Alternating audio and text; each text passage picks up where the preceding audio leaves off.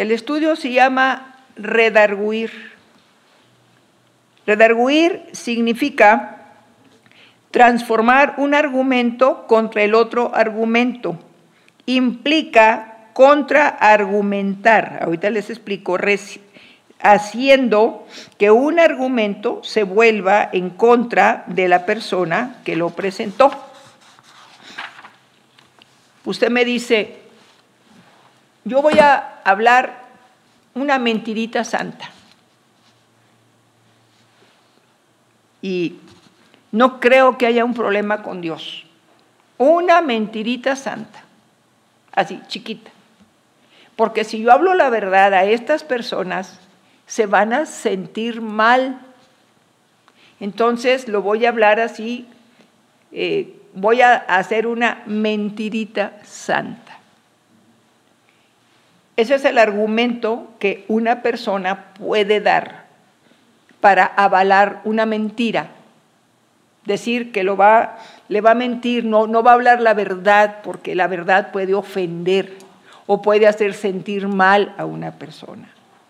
Y el redarguir es el argumento de Dios en contra, es de palabra de mentira te apartarás. Escrito está, no mentirás. Y dice, escrito está, no mentirás a mi pueblo. Entonces, Dios habla y este es redarguir. Yo puedo hablar y decir, hago esto porque creo que es lo mejor. Pero viene el argumento de Dios y ese argumento es diferente a lo que uno está pensando. Por eso voy a tocar diferentes temas. El día de hoy vamos a aprender. Entonces vamos a ver. Ahí en segunda de Timoteo 3, en el versículo 16 y 17, nos dice la palabra, la escritura es útil para redarguir, es lo importante. Entonces aquí en el 16 dice, toda escritura es inspirada por Dios. Por eso es buena para redarguir.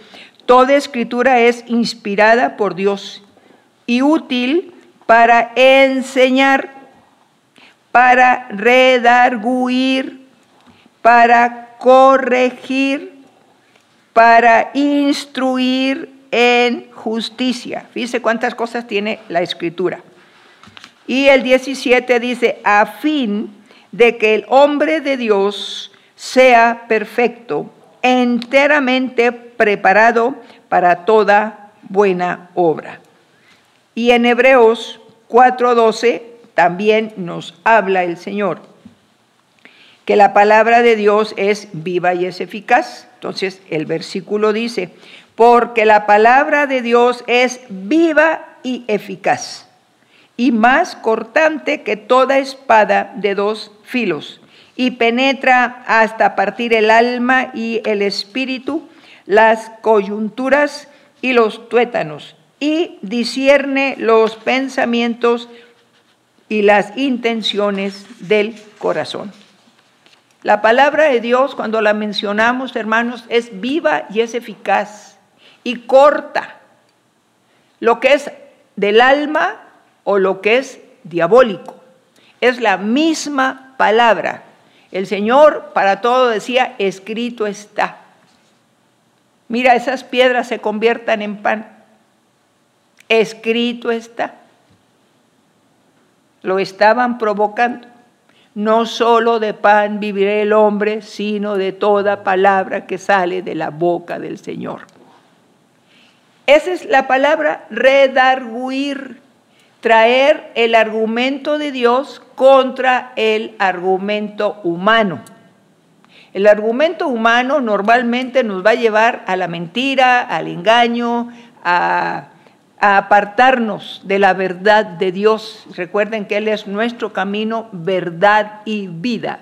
Y su palabra es viva y eficaz y corta todas aquellas formas de vida que tenemos que no son correctas. Por eso se llama redarguir. Por eso leíamos en Timoteo, útil para redarguir, conociendo la palabra. Esa va a venir como espada a nuestra alma y va a arrancar, porque eso, la, la mentira o lo que es humano para hacer algo sin la voluntad de Dios, pues es como una pudrición. Mentir, está el padre de mentira, que es el maligno. Entonces no es bueno hacer cosas como que fueran buenas. En este tiempo hoy a lo malo le dicen bueno y a lo bueno le dicen malo. Pero en Dios su palabra es eterna y es buena, viva y eficaz hasta el día de hoy. Proverbios 18, 21. Poder de vida y de muerte hay en nuestra boca. Entonces dice, la muerte y la vida están en poder de la lengua. La muerte y la vida en poder de la lengua. Y el que la ama comerá de sus frutos. Entonces, la muerte y la vida, hermanos. Las palabras que digo para vida o para muerte nos van enlazando. Vamos a leer otra cita. En Proverbios 6.2 nos dice, te has enlazado con las palabras de tu boca, ¿sí? Dice, te has enlazado con las palabras de tu boca y has quedado preso en los dichos de tus labios. Bueno, este tipo de, palabra de Dios nos va enseñando a ser prudentes. Hay una parte en Eclesiastés, ahí por el 5, que dice, ¿verdad? Que no, que no digamos que fue ignorancia cuando hablamos cosas que no debemos. Quedamos enlazados en los dichos de nuestra boca. Y nuestro diario vivir es muy difícil. Ya no podemos desarrollarnos como antes. Y vamos a ver aquí los votos y las cosas. Ya, yo ya saqué las citas de lo que nos dice la palabra que es viva y eficaz. Entonces ahora vamos a ver en Proverbios 20:25 nos dice, lazo es al hombre hacer apresuradamente voto de consagración y después, después de hacerlo, reflexionar. Hay hombres que se apresuran a hablar, a dar una promesa, a dar un voto, el hombre, varón. Y cuando este hombre dice, voy a ayunar cada viernes o voy a venir, voy a estar aquí eh, ayudando, voy a venir los sábados a limpiar. Ya ve que hoy se usa que llegan, llaman gente a que limpien el templo y cosas por el estilo. Voy a dar parte de mi sueldo para ir comprando sillas y eso viene después de esas predicaciones en donde le mueven a usted el sentimiento de la economía. Le mueven el sentimiento de que hay que servir a Dios. Y servir a Dios empieza por servir a mi esposa y a mis hijos. No el templo, no andar en la calle predicando y muchos varones hacen voto insensato. ¿Cuánto les gustaría aquí en este lugar ir a predicar la palabra, salir, dejar el trabajo e ir a predicar la palabra, ser un pastor? Y levanta su mano. Y después de eso, pues no puede ir los viernes porque curiosamente en la empresa lo están a usted obligando el viernes a algo. Usted dijo voy a ayunar, usted dijo voy a trabajar, usted dijo voy a ir a limpiar, Usted dijo que iba a estar haciendo los viernes, iba a andar haciendo campaña evangelística. Nadie lo llamó a eso. una predicación motivacional. Pero no lo llamó Dios a hacer eso. Le dicen a uno que lo, lo primero que hay que hacer es ir a predicar la palabra. Disculpe usted, a mí me dice Dios. Dios, familia, y de mi familia es esposa, y después hijos, después la iglesia, y al final los familiares. En el orden de Dios. Yo no puedo hacer un voto, un varón insensato y decir, pues yo vieja y te dejo, porque ya prometí, me comprometí con Dios que voy a andar predicando en las calles la palabra. Nadie le enseñó eso, nadie le dijo eso, pero esa predicación lo motivó a hacerse irresponsable. Eso no es lo que Dios manda. Pero aunque usted, supongamos, no va a cumplir porque tiene que trabajar, no va a la calle porque ese viernes tiene que trabajar, no va a hacer lo que su palabra dijo, varón, se apresuró sin pensar. Ese voto a usted le va a molestar.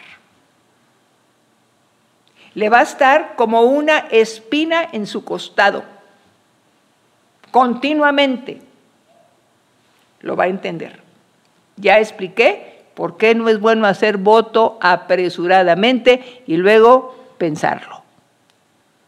Hay que ser prudentes con lo que hablamos. Vamos a ver. Ahora, el Mateo 12, 37. Dice el Señor, porque por tus palabras serás justificado y por tus palabras serás condenado.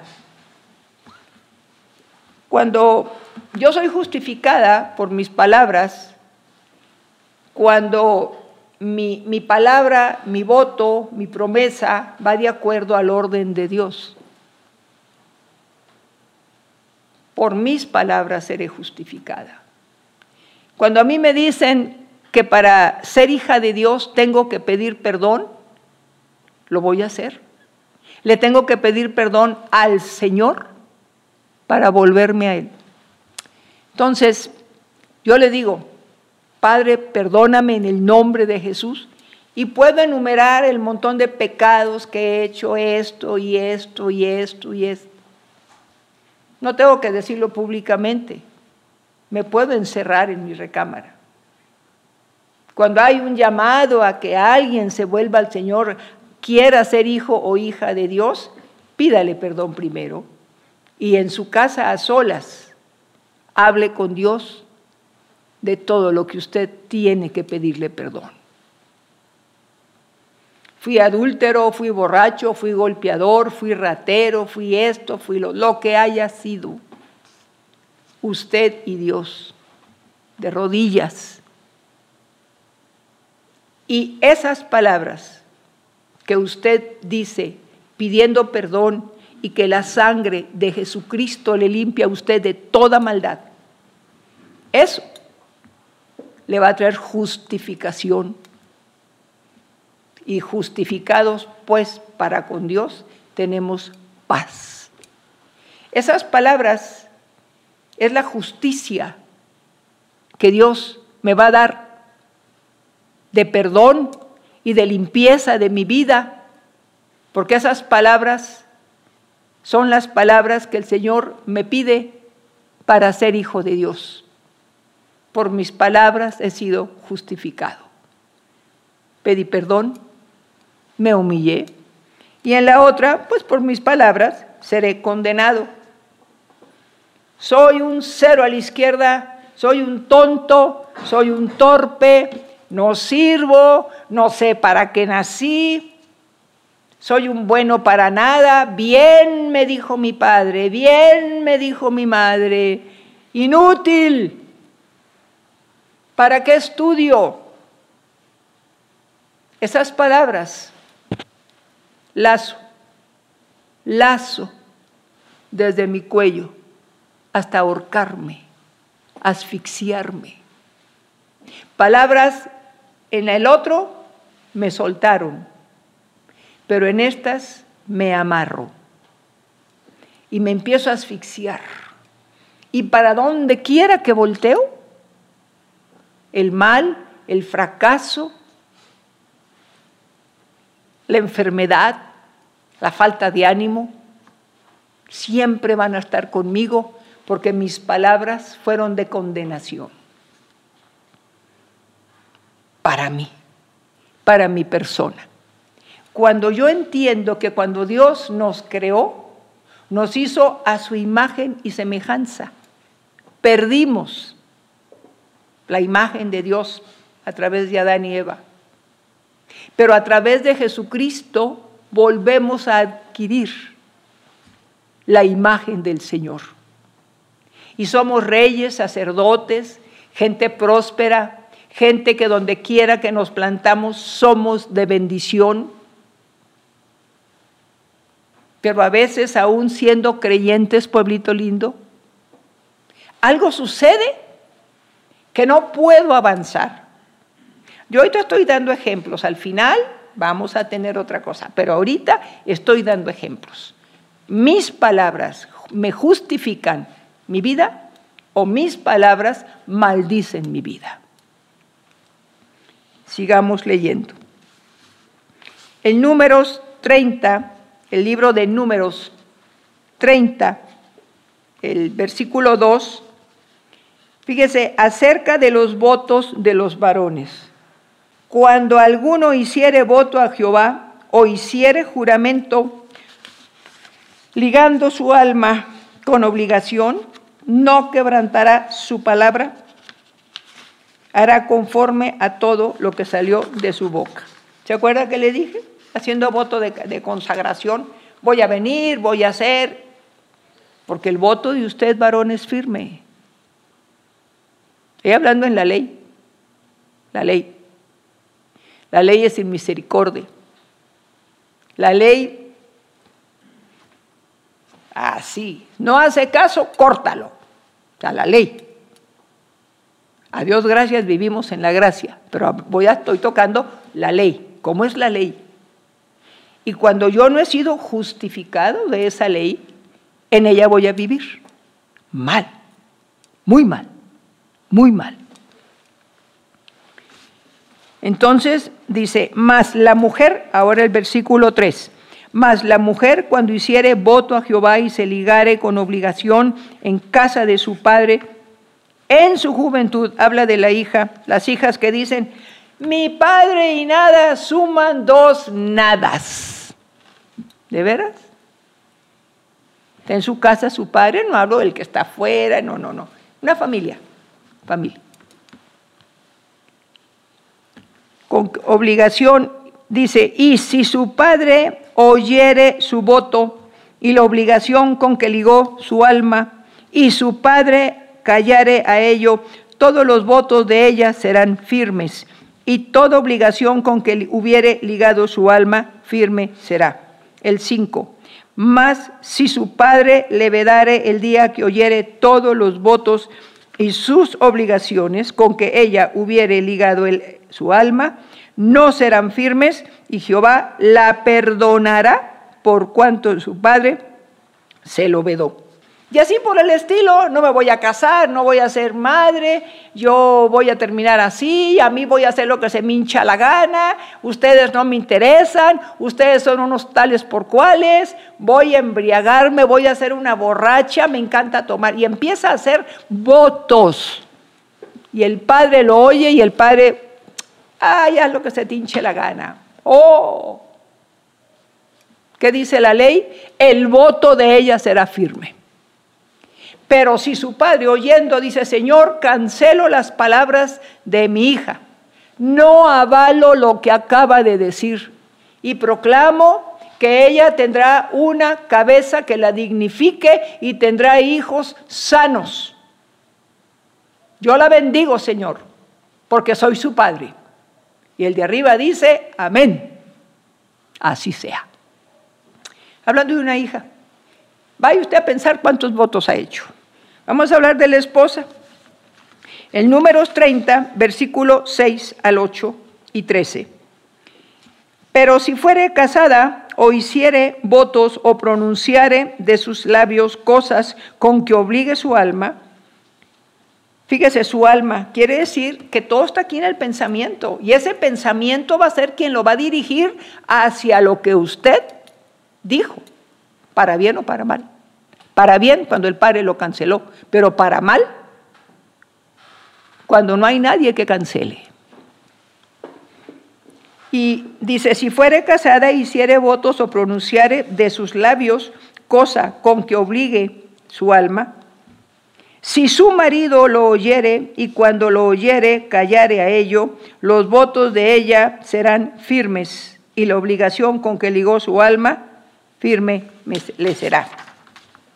Pero cuando el marido oyó y le vedó, entonces el voto de ella que ella hizo y lo que pronunció sus labios con que ligó su alma será nulo y Jehová la perdonará. Fíjese, la perdonará quiere decir que estamos haciendo mal.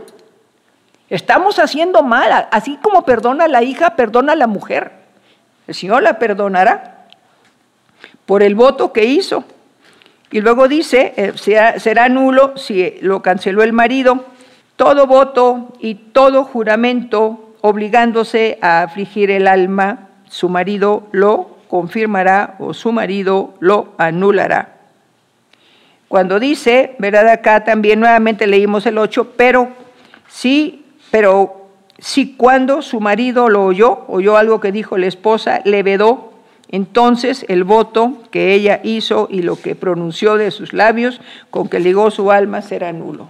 Éxodo 23, versículo 32 y 33, le está diciendo el Señor que su pueblo va a entrar a la tierra prometida. Dice, no haré, el versículo 32, no harás alianza con ellos, con los impíos, con los de ese pueblo, ni con sus dioses. Versículo 33, en tu tierra no habitarán, no sea que te hagan pecar contra mí, sirviendo a sus dioses, porque no, digo, porque te será tropiezo. Ok. También dice aquí, te será tropiezo. O sea, no te metas con gente de otras naciones, no te unas en yugo desigual con los incrédulos. ¿Sabes por qué? Porque el que es creyente por causa del amor a un ser humano va a olvidarse de Dios, tristemente. Vea los matrimonios en todo el mundo, véalos, véalos, ¿cómo están? Sin respeto, sin honor, sin dignidad, en adulterio, en borracheras, en triángulos amorosos. Vea a los hijos cómo están, rebeldes, violentos, agresivos, malandrines, rateros, sicarios. Ah, pero se los entregaron a los ídolos. Dijo el Señor, lo entregaron a demonios y no a, Dios.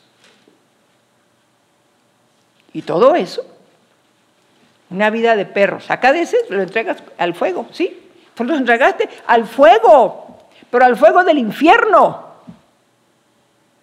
no al fuego de Dios que purifica al fuego del infierno, porque llevan una vida de infierno desde niños. Son los niños del bullying, son los niños golpeados, son los niños maltratados, son los botes de basura de sus padres. Esos son los hogares que se primero en yugo desigual y luego entregados a los ídolos. Bueno, seguimos. También le voy a enseñar otra cosa, Eclesiastés, algo que me ha tocado atender en otros casos. Luto, el yugo humano de tristeza toma forma humana. Le voy a enseñar, le voy a decir qué pasa. Vamos a ver.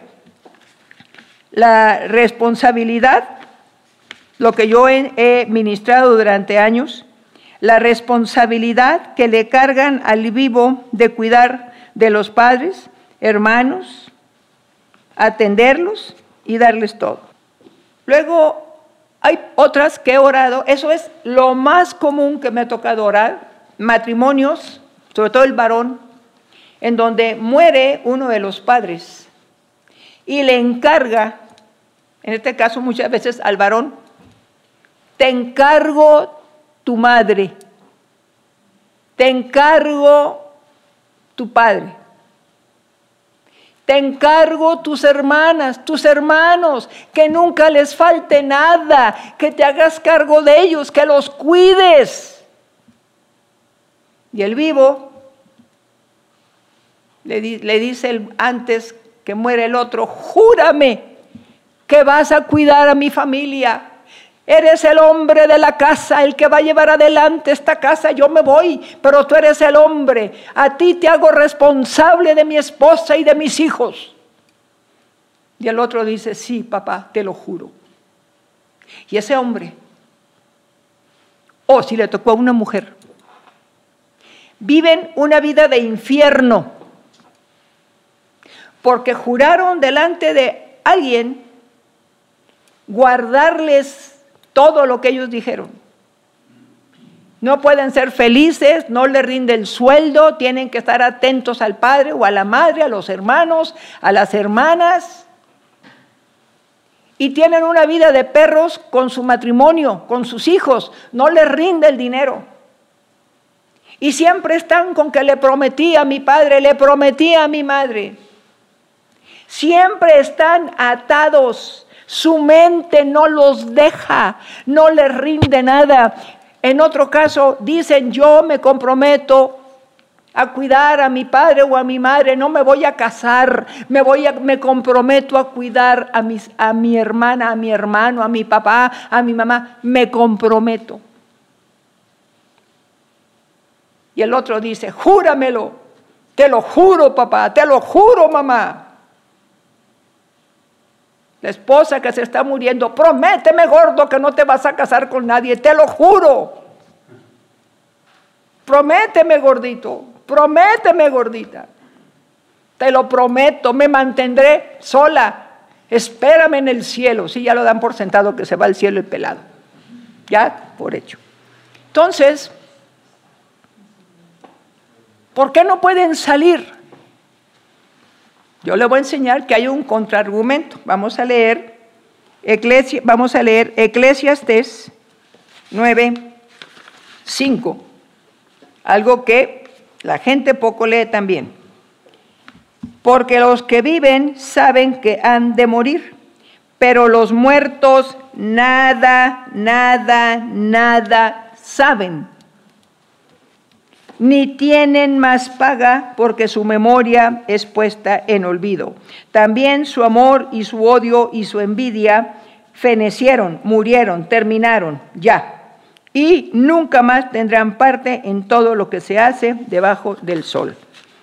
Esto es algo muy importante y vamos a ver otra cita, Primera de Corintios 7:23, este es el redarguir, que dice, por precio fuisteis comprados, no os hagáis esclavos de los hombres.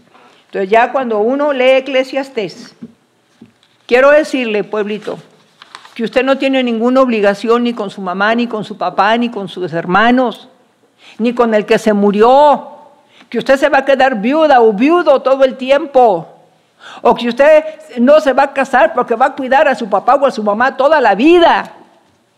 Los muertos no se acuerdan de nada de la tierra, pueblito santo. Es su conciencia, es su voto, es lo que dijo apresuradamente, no pensó más adelante. Ahora que rompamos esos votos, usted puede casarse, usted puede rehacer su vida. Ahora que rompamos estos votos en el nombre de Jesucristo, yo le hablo de la ley. La ley es sin misericordia, la ley no tiene clemencia, la ley mata.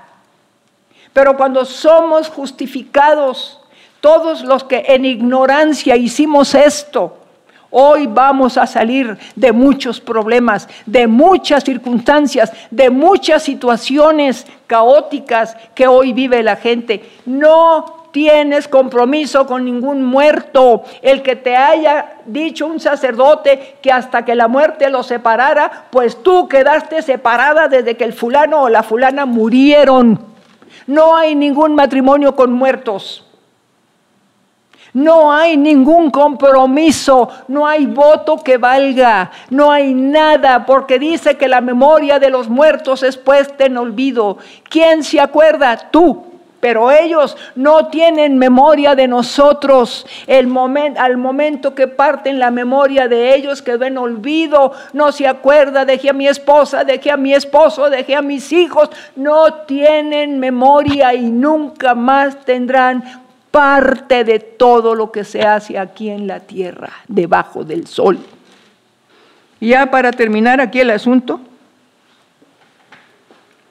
dice el Señor, el que me sigue no andará en tinieblas. Vamos a ver. Vamos a ver aquí Juan 9, digo Juan 8, 12. Otra vez Jesús les habló diciendo, yo soy la luz del mundo.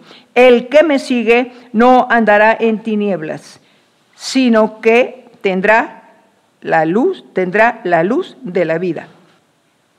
Así que en el nombre de Jesús, usted confiésele al Señor, Señor, es cierto, mi matrimonio lo llevé al altar y entregué a mi hijo a tal ídolo. Señor, yo le pedí, Señor, que cuidara. He pedido, Señor, a los ídolos que dice que son milagrosos, que cuiden a mi familia, que cuiden a mis hijos. Señor, entregué, Señor, el matrimonio, entregué el lazo. Eso ya no importa, pero el voto, usted empiece a decir, cancelo en el nombre de Jesús Jesús todo voto a lo que no es Dios. Cancelo, Señor, estar invocando el nombre de mi padre, de mi madre, de mis hijos. Cancelo, Señor, votos insensatos que me comprometieron en la iglesia, Señor. Perdóname en el nombre de Jesús. Cancelo, Señor, en el nombre de Jesús que me comprometí a que nunca me iba a casar con nadie más y me iba a hacer cargo de la familia. Cancelo ese voto porque escrito está que no es bueno que el hombre esté solo, Señor.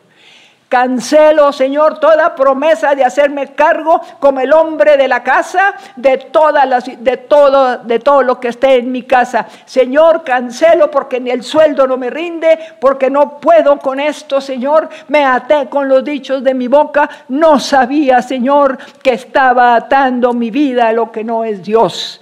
Señor, me desligo, Señor, de toda obligación de cuidar a mi madre, a mi padre, a mis hermanos, a mis hermanas, y hacerme cargo de sus gastos, y hacerme cargo de todos sus problemas. Señor, me quito esa carga de mis padres, esa carga de mi familia, Señor, que ahora la tengo en la cabeza y no me permite, Señor, no me permite, Señor, hacer nada. No pienso ya por mí mismo, Señor. Me estoy volviendo loco, Señor. No puedo hacer nada. Ayúdame, Señor. Pues yo digo ahora en el nombre de Jesús, aquel que ha entendido que todo voto es malo, aquel padre que oyendo lo que su hija decía no canceló, aquel que oyó que su esposa iba a hacer cosas y no canceló. Hoy, Señor, tomo eso y en la gracia tuya, en el nombre de Jesucristo, Señor, quede desatado este pueblo de votos insensatos, palabras que trajeron muerte, palabras que trajeron compromiso, palabras que los ataron a demonios, Señor. Hoy queden libres los matrimonios, los hijos. Hoy quede libre, Señor, todo hombre y toda mujer que hizo voto a lo que no es Dios y comprometió su vida y sus finanzas y todo su trabajo para esto que no es correcto. Señor, tu palabra dice, Señor, no os hagáis esclavos de los hombres, por precio habéis sido comprados. Queden libres, Señor, de culpa, de condenación, las hijas, las esposas, los varones que insensatamente comprometieron su vida y su integridad porque eran ignorantes. La ley condena, la ley mata, pero ahora Jesucristo, la gracia, el poder, la misericordia que tiene Jesucristo, liberta a este pueblo. Doy la orden, doy la orden de libertad. El Señor dice, queden desatados de los dichos de su boca. En el nombre de Jesús, las palabras de atadura, de muerte, hoy quedan libres, no tienen más compromiso con lo que no edifica, no tienen compromiso con demonios. Toda aquella entrega que hicieron de sus, de sus hijos a los ídolos hoy queda cancelada. Desato a este pueblo, Señor, por tu glorioso nombre, Jesucristo, porque es tu nombre el que hace la obra. Y proclamo libertad y perdón de esos pecados en el nombre de Jesucristo. Y tu pueblo, Señor, también dice, amén. Gracias, Señor.